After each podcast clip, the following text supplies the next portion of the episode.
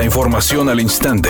Grupo Radio Alegría presenta ABC Noticias. Información que transforma tal? Muy buenas tardes. Esta es la información. A fin de fortalecer la seguridad, el alcalde Jesús Nava encabezó la entrega y activación de 10 torres con cámaras de vigilancia en Santa Catarina. En el acceso al Parque Ecológico La Huasteca, el municipio explicó que cada torre cuenta con cámara 360 grados, altavoces, a fin de que desde el C4 cualquier agente se pueda comunicar y en su caso requerir apoyo. Enfatizó que con mayor presencia de seguridad se trata de prevenir los robos a casas habitación, a mano armada o el ocasional ante la preocupación ciudadana por sus familiares al estar en parques, paradas de camión y trayectos a centros laborales o escuelas.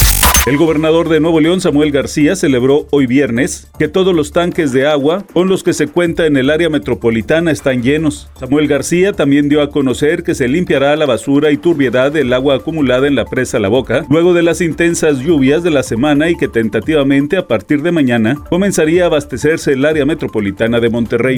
El presidente López Obrador externó su beneplácito por las resoluciones de los poderes legislativo y judicial en beneficio de México. A la Suprema Corte de Justicia le agradeció que hayan mantenido la prisión preventiva oficiosa en la Constitución porque con ello se evita que los delincuentes sigan dañando a la sociedad. Y al Senado de la República le agradeció haber votado a favor de que la Secretaría de la Defensa Nacional tenga el control administrativo y operativo de la Guardia Nacional. Celebro que se esté aprobando la iniciativa. Le agradezco mucho a los legisladores que aprobaron esta ley, diputados y senadores.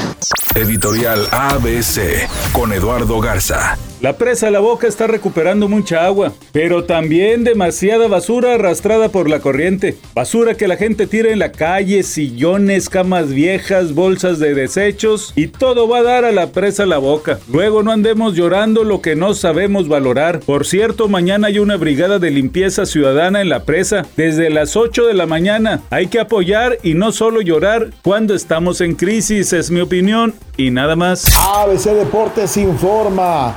Equipo de los Leones de Yucatán venció en un partido dramático a los Diablos Rojos del México en el séptimo juego, siete carreras por cinco. Con esto, ahora el equipo de los Leones de Yucatán regresa a la Serie del Rey para enfrentarse a los Sultanes. La serie, obviamente, por encontrar el campeonato de la Liga Mexicana.